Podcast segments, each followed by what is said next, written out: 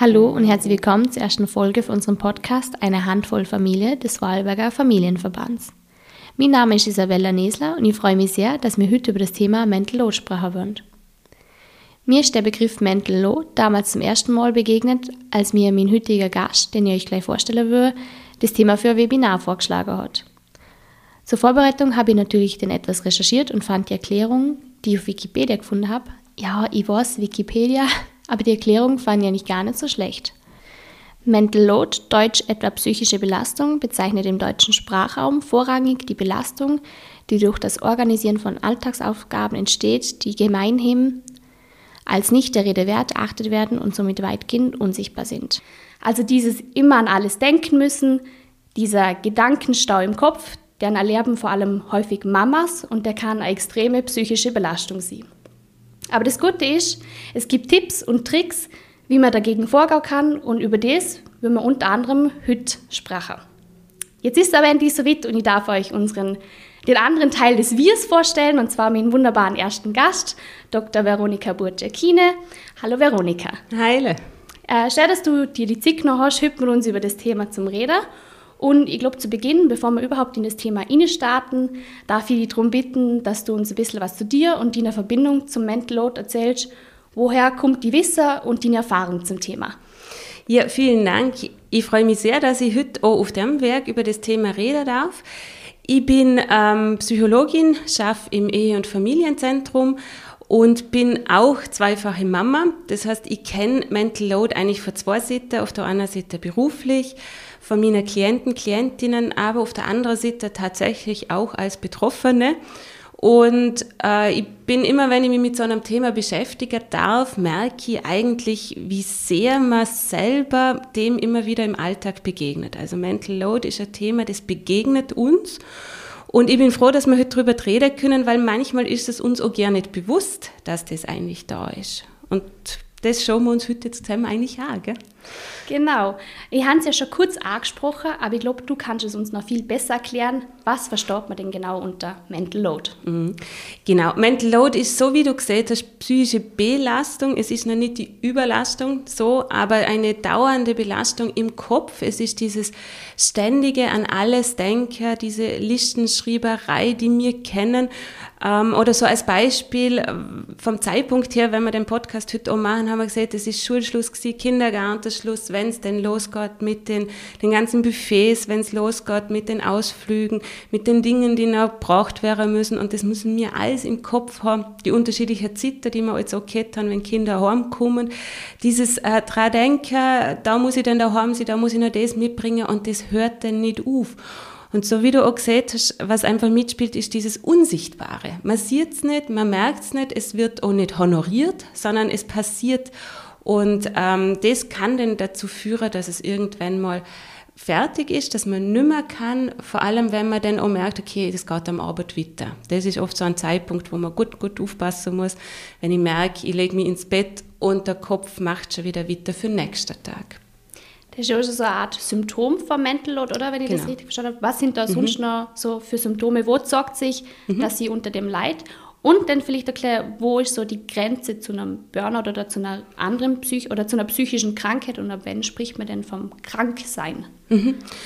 Genau. Ähm, merken tun ist, wenn man mal die Symptome anschauen, dann schafft man vielleicht auch die Abgrenzung zum Burnout. Äh, diese äh, Daueranspannung, ich bin ständig unter Anspannung. Mein Körper, da merke ich es auch, am Körper, der ist, der ist angespannt, der, das tut mir dann mit der Zeit alles weh. Ich merke dass ich müde bin, der Kopf ist müde, äh, ich merke mir auch nichts mehr so gut. Also Konzentrationsschwierigkeiten kommen dazu, die ganz klar sind, weil immer was drin ist. Also es ist ja immer was. Wenn ich was abgeschafft habe von der Liste, kommt was Neues dazu. Und das, da merke ich mir nicht. So Phänomene, wenn ich im Geschäft stand und eigentlich nicht mehr weiß, was ich machen wollte. Oder wenn ich in den Keller gehe und mir denke, okay, ich wollte irgendwas wollte ich holen, das kennen wir. Oder mir stand, irgendwas wollte ich machen, irgendwas wollte ich machen. Und es kommt nicht. Oder weil einfach zu viel war. Daran merke ich es, oh, oder ich merke es an, an meiner Laune, ich bin reizbarer, ich, bin, ich halte nichts mehr so gut aus. Oder wenn Kind heimkommen von Schul, Kindergarten und sie reden auf mich ein und ich bin gerade am Mittagessen gekommen, ich, ich ich hab's nicht, ich mag gerne nicht mehr zuhören. Dann merke ich, okay, es ist zu viel. Es ist so, ähm, Burnout ist tatsächlich eine psychische äh, Diagnose inzwischen auch. Äh, man hat so festgelegt, dass Burnout eher auch in den beruflichen Bereich fällt und ähm, das natürlich krankheitswertiger ist schon und tatsächlich auch therapeutische Begleitung braucht. Ganz wichtig beim Burnout wirklich in Therapie zu gehen. Mental Load ist jetzt so der Vorbegriff, oder? Es kann natürlich dann übergehen, auch in ein Burnout. Ähm, leider ist es ja im, in dem Bereich Hausfrau, Haushalt, Hausmann noch nicht so anerkannt, muss man sagen, auch wenn es das dort auch schon gibt. Ähm, und es ist so die erste Stufe. Wir haben eh geredet, wo wir uns ein bisschen vorbereitet haben darauf, dass es gut ist, dass es jetzt auch einen Begriff für dieses vermeintlich, bitte Betonung vermeintlich wenige gibt, also, ähm, weil damit wird es fassbarer, auch für die Betroffenen. Ja, wenn man die Frage da eh gerade haben, also diese, wenn man jetzt die Erklärung nochmal, das Mental Load, das Organisieren von Alltagsaufgaben, die nicht der Rede wert sind. Ähm, glaubst du, dass aber diese Aufgaben, also dass das nicht der Rede wert und unsichtbar ist, das Problem irgendwie da vergrößern, weil man da einfach nicht so drüber reden kann. Also klar, wenn jetzt der Mann äh, beispielsweise auf Arbeit ist und der hat da Aufgaben, die sind irgendwie groß und wichtig, der kann sagen, puh, das stresst mich, da liegt mein Problem. Mhm. Beim Mental Load ist ja so klar, ich kann es nicht so richtig greifen oder ich kann nicht so sagen, irgendwas stresst mich, aber ich weiß nicht so ganz, was es ist. Ist es, dass man da nicht so konkret sagen kann, das ist das Problem, mhm. oh, äh, mhm. dass es das gar nicht einfacher macht, oder? Mhm. Ja, genau. Oder wir kennen es ja, wenn wir etwas nicht benennen können. Wenn wir etwas nicht benennen können, dann ist es ganz schwierig, auch im Gegenüber das zum, zum Erklären. Wir merken, okay, irgendwie bin ich nicht wie vorher, irgendwas stimmt nicht. Und genauso wie du siehst, oder es gibt keinen Begriff dafür. Was dazu kommt, oder wenn ich dieses Beispiel aufnehmen darf, ähm, im Beruf darf man sagen, man darf sagen, ich bin gestresst. Ich habe so, so ein Beispiel tatsächlich, und ich habe euch ja gesehen, ich bin so als, als Psychologin da, aber auch als Mama. Als Mama ein Beispiel, das mir echt in Erinnerung geblieben ist, ähm, wo Kinder kleiner waren und, und krank waren. Wir kennen das, oder sie bringen ja alles mit an Schnupfer, an, äh, und dann geht es so um den um der Schlaf, oder? In der Nacht sagt sich's. Und das waren so Nächte, wo Kinder einfach nicht geschlafen haben. Ja, sie können nichts dafür, natürlich nicht, aber sie haben nicht geschlafen. Und ich war kaputt am nächsten Morgen und habe mir erlaubt, das zu sagen. Ich habe das erzählt einer Freundin, ich bin so fertig und Kinder schlafen nicht und ich weiß nicht mehr. Und dann ist nur darum gegangen, dass eigentlich Kinder arm sind. Und ich bin da gestanden und habe gedacht, ich hätte nur gern gehört, mei, du Arme. Ich kümmere mich ja um Kind, aber nur so einmal, so ein Mitgefühl für mich. Das ist jetzt ein paar Jahre her und ich merke, okay, inzwischen durch diesen Begriff und durch so, solche Dinge, wie wir heute machen dürfen, kann man sowas auch als Mama sagen, dass man müde ist, dass es einfach viel ist. Und das ist so wichtig, wenn etwas einen Begriff hat. Wir können besser damit schaffen, wir können mehr damit tun. Genau. Jetzt hast du ja auch gesagt, äh, du als Mama, das haben wir vorhin gesagt, und beispielsweise der Mann auf Arbeit hat äh, andere mhm. Probleme. Ist es schon so, dass es eher ein Mama- oder ein, ein Frauenthema ist? Äh, man sagt ja oft, bringt ja oft der Begriff Perfektionismus in Verbindung mit Mental Load. Ist es so, dass so, das einfach eher Frauen betrifft, weil Frauen häufiger perfektionistisch sind? Mhm. Es ist und ich, ich, möchte da bitte wirklich oh, die, die Väter, die daheim sind und, und mitschaffen und alles äh, richtig einordnen. Aber es ist de facto aktuell wirklich noch ein Frauenthema, weil die Rollenbilder noch so sind, wie sie sind. Ähm, oder ich, ich mag ja die Beispiele so gern, weil ich glaube, viele von uns kennen sie jetzt wieder mit, mit Schulschluss, diese WhatsApp Schoolfox-Gruppen, kennen wir alle. Wenn die Frau kommt, wer kommt zu einem Ausflug mit? Oder? Und wenn man es beobachtet, wenn man es jetzt wirklich reflektieren, es werden die Mütter angesprochen. Und es sind die Mütter, die sich rechtfertigen müssen, wenn sie an diesem Vormittag in der Arbeit sind und nicht mitgehen können. Es sind, die Väter fühlen sich tatsächlich nicht angesprochen, aber sie werden auch nicht angesprochen. Und dadurch ist es ein Mütterproblem. Und es ist, ähm, vor allem, wenn, ich, wenn man es so beobachtet, auch ein Mütterproblem, die, die Mama sind und arbeiten, weil sich es eigentlich potenziert, die Aufgabe. Und ähm, weil es in der Gesellschaft wirklich immer noch so ist. Und ja, das, was du ansprichst, stimmt auch, dieses Perfektionistische. Oder das ist so zwiegespalten. Gell? Wenn man so, so bei unserer Klelurgen selber merkt, man, ja, wir haben das. Oder wenn gefragt wird, Buffet, es sind so diese Alltagsbeispiele, aber sie sind wirklich das, was es in Summe macht.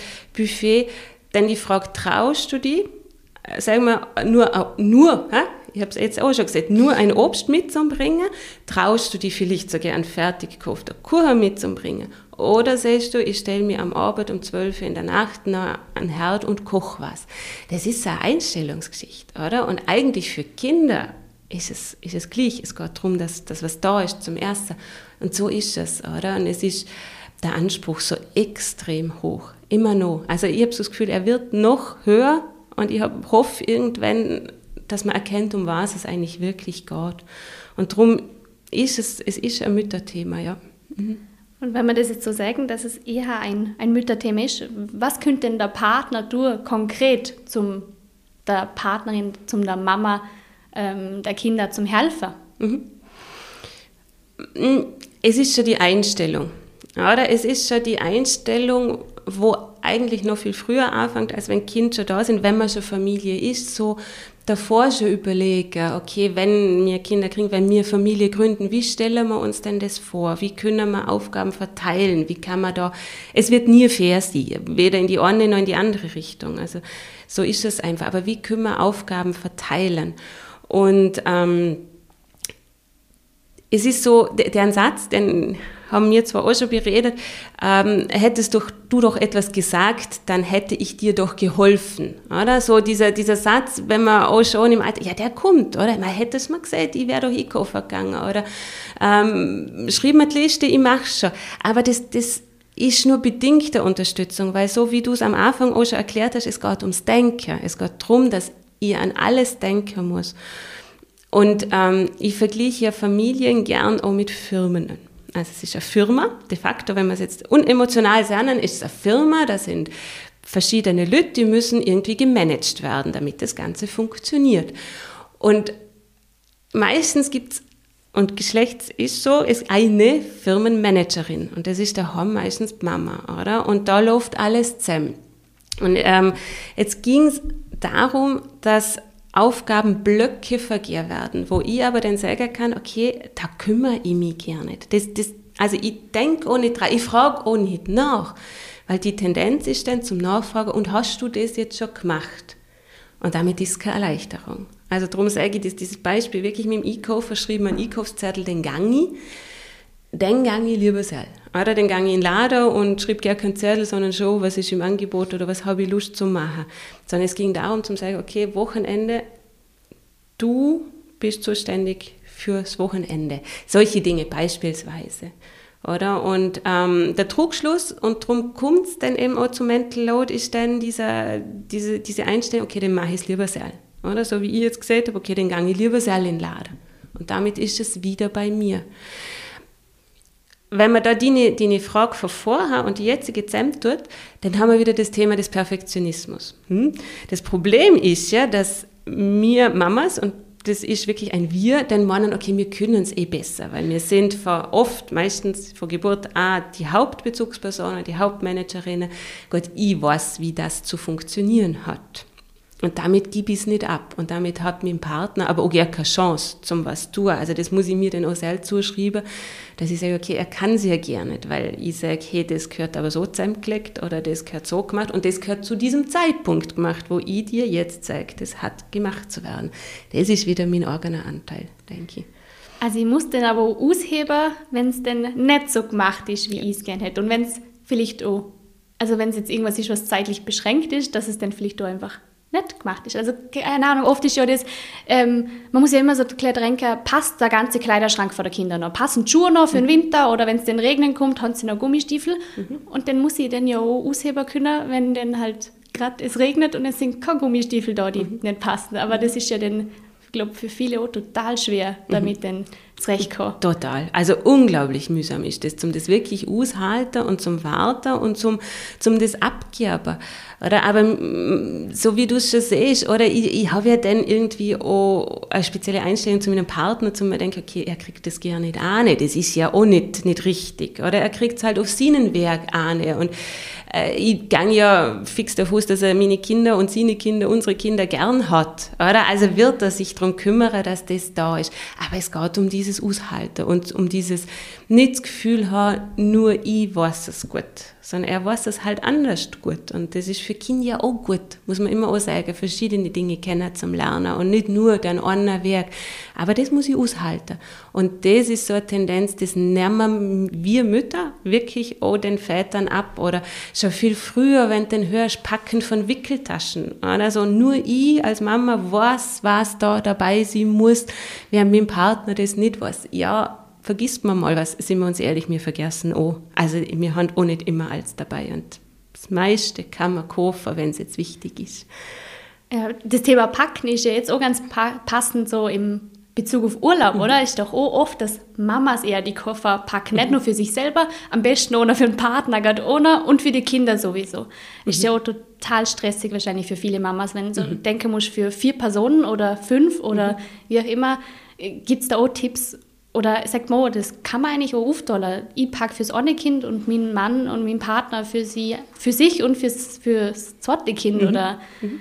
Ja, genau, auf jeden Fall, weil sonst kommst du schon erschöpft in Urlaub. Also das ist so, ähm, was mir angefangen hat, ich meine, ist immer altersabhängig von der Kind, oh, aber ich bin ganz der Meinung, das Kind mit einbezogen werden müssen, oder? Und mir hat dann angefangen, der Kind ähm, zum sagen, richten es euch her. Wir schauen nochmal durch, das machen wir schon, oder? Aber wir sagen ihnen, wie viele Tage sind wir fort, oder? Das ist dann schon mit, mit Unterwäsche angefangen, Socken, Hose, Rück, was halt dann anfällt, und legen es her, oder? So viele Tage sind wir unterwegs, dann zählt euch einmal durch. Oder das Kind das schon anfangen können. Oder dann um dem Partner zusammen gemeinsam vielleicht eine Liste schreiben. Oder das ist so, wenn wir vielleicht ganz am Schluss drüber reden, was kann man machen, es ist sicher so ein Teil Listen schreiben. Oder? Dann schreibt man Liste, was brauchen wir.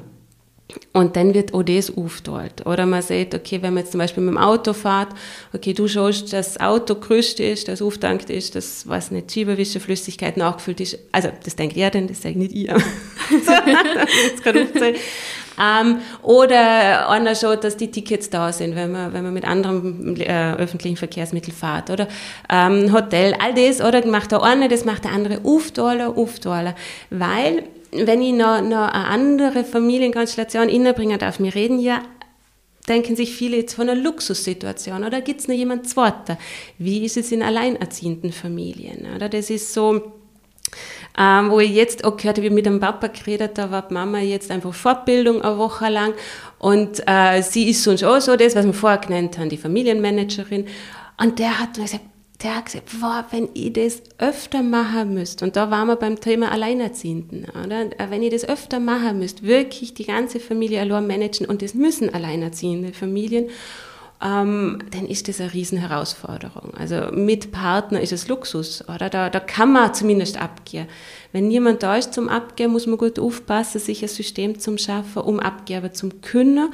Und ich bin ganz wirklich dafür, ich betone es nochmal, Kinder einzubeziehen, oder? Zum frühzeitig der Kinder schon kleine Aufgaben geben und mit der Zeit aber größere zum sagen, okay, wir sind ein Team, wir machen das miteinander, nicht nur ich.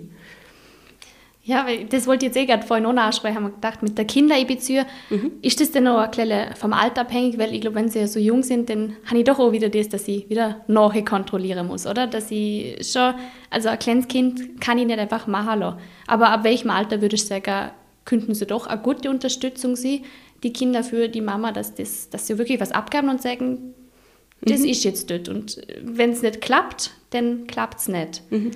Ich, es kommt auch immer sehr aufs Kind drauf an und es kommt drauf an, wie ich es natürlich mache. Natürlich habe ich es noch kontrollieren, oder? Das habe ich schon.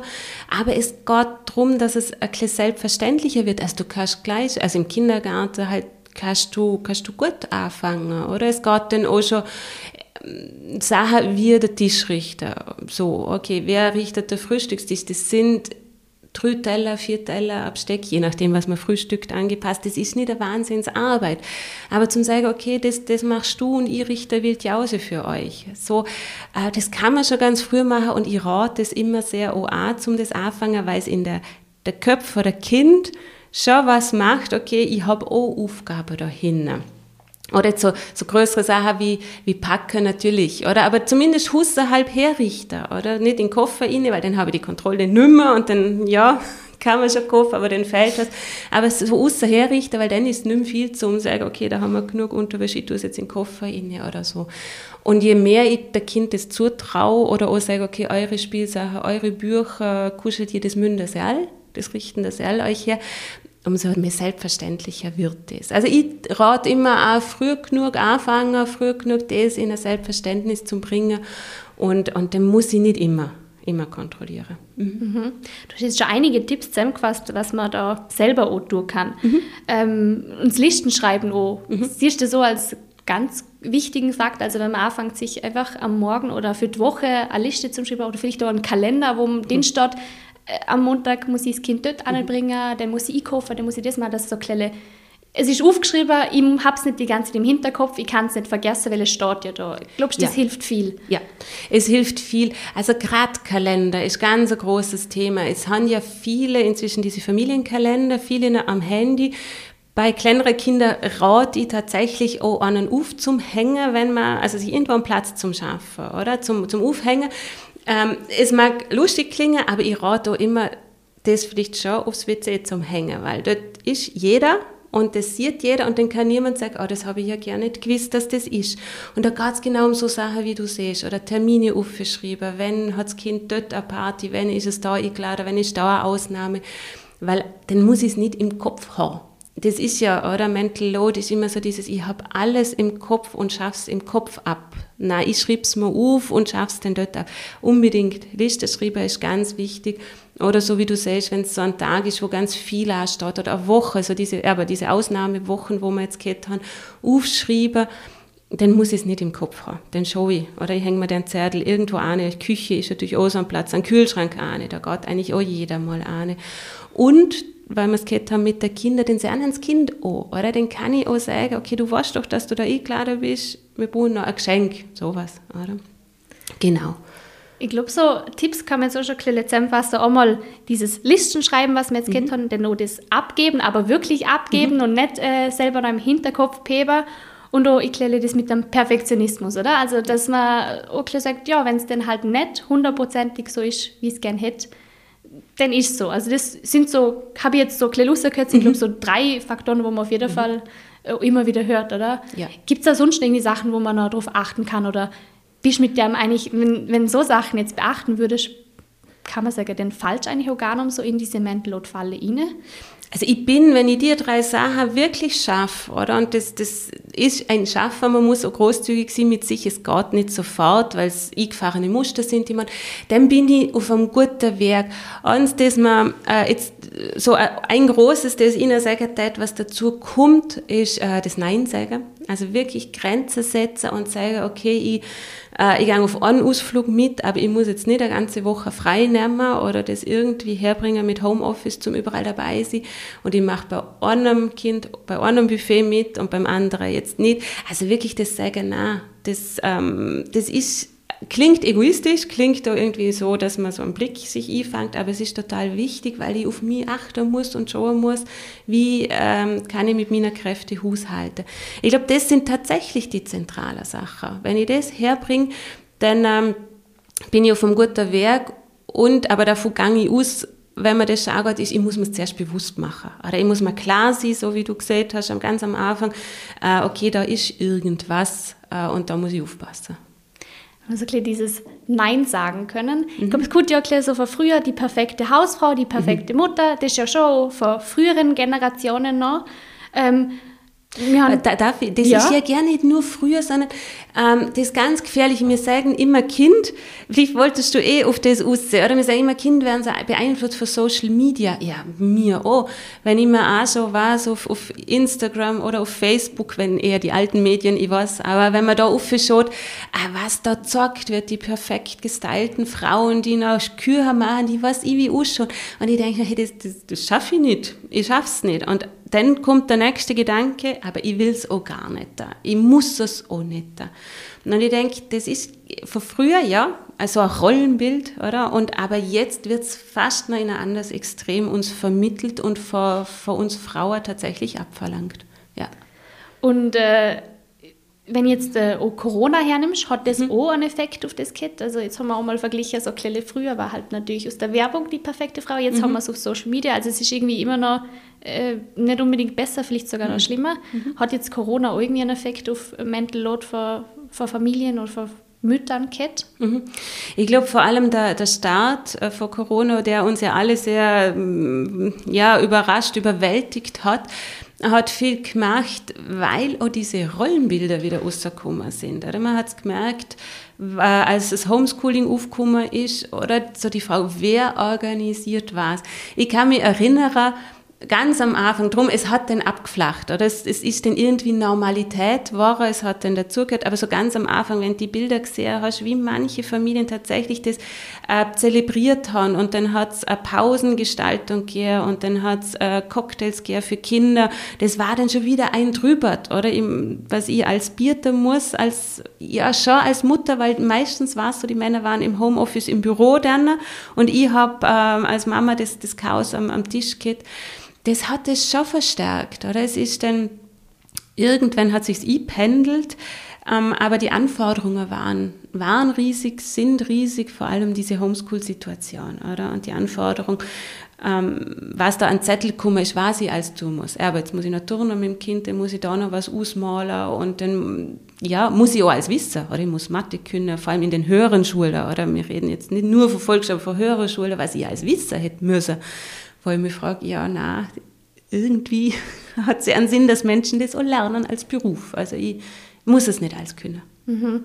Jetzt ist ja das Homeschooling ist jetzt aktuell num, äh, mhm. nein, num aktuell. Mhm. Hast du das Gefühl, das hat jetzt nachhaltig oder trotzdem eine Veränderung ausgewirkt? Äh, oder ist jetzt alles wieder so beim Alten? Funktioniert es jetzt wieder wieder vor? Mhm. Hat man vielleicht sogar was daraus gelernt? Mhm. Ich glaube, ähm, äh, was man, was man gelernt hat und was, was ich wichtig finde, wäre so die Kinder schon in die Selbstständigkeit zum Gehen, oder? Weil äh, am Anfang hat man das Gefühl gehabt, okay, ich muss jetzt alle Kinder, oder manche Familien haben wirklich viele Kinder und viele verschiedene Schulstufen auch gehabt äh, ich muss jetzt alle, alles unter einen Hut bringen. Und dann hat man gemerkt, okay, nein, ich muss das selbstständig das abschaffen lassen. Sie haben ja zum Teil wirklich tolle Listen gekriegt, was zum Tour ist. Und das ist so ein Vorteil, dass Kinder auch gelernt haben, okay, sich selber zu organisieren. Und das wäre wichtig zum Beibehalten, wenn es wenn es wieder kommt, aber auch für die Zukunft der Kinder, das wirklich zum, zum Lernen ich hoffe, dass Kinder in die Schule gehen können und wieder in die Schule gehen, weil es einfach vom Lernumfeld total wichtig wäre und weil sie wirklich ein Gegenüber haben, das dafür ausgebildet ist, die Kinder zu unterrichten und, und das zu lehren und natürlich die Klassenkollegen, Kolleginnen. Das wäre halt wichtig. Mhm. Mhm. Wir möchten ja den Podcast auf jeden Fall auch mit was was Positivem abschließen. ähm, drum, ich glaube, man kann sagen, es ist auf jeden Fall gut, dass der Begriff da ist, dass der so einen, einen richtigen Namen gekriegt hat und dass man darüber redet, oder? Dass ja. das, mhm. das nun so im Hintergrund ist. Also, wie man gesagt hat, irgendwie Burnout früher war das, ah, das haben wir, bevor wir mit dem Podcast gestartet haben, wir darüber geredet, Burnout ja. war früher auch eher so, man darf nicht drüber genau. reden. Inzwischen mhm. darf man es, inzwischen mhm. ist es nicht verpönt, wenn man das mhm. hat. Und ich glaube, bei Mental Load, wenn man drüber reden kann und sagen kann, das stört mich, das habe ich auch und jemand anders sagt, ach, mir geht es genau gleich. Ich glaube, das hilft, ja, oder? Das hilft extrem. Also dieses wirklich aussprechen dürfen, genauso wie du siehst, es ist eine Erleichterung für jeden, für jede und das finde ich wichtig. Und darum finde ich auch die Möglichkeit dieses Podcasts so super, weil wir was formulieren dürfen, was uns begegnet im Alltag. Genau, ja. Mhm. Ja, und ich glaube, es ist wahrscheinlich auch hilfreich, dass wir auch nochmal ein bisschen über Tipps und Tricks geredet haben, dass du uns tolle Tipps an die Hand gibst, wie man wenn man schon drin ist, wie man rauskommt, beziehungsweise wie man es überhaupt generell vermeiden kann oder dass man gar nicht da erst reinfällt und es vor allem nicht zu was Schlimmerem wird, oder? Mhm. Mhm. Und darum sage ich vielen, vielen Dank, dass du mit uns darüber geredet hast, dass du dir die Zeit genommen hast Dankeschön. und dass du heute da bist und da warst für uns. Ja, danke vielmals. Vielen Dank. Thank you.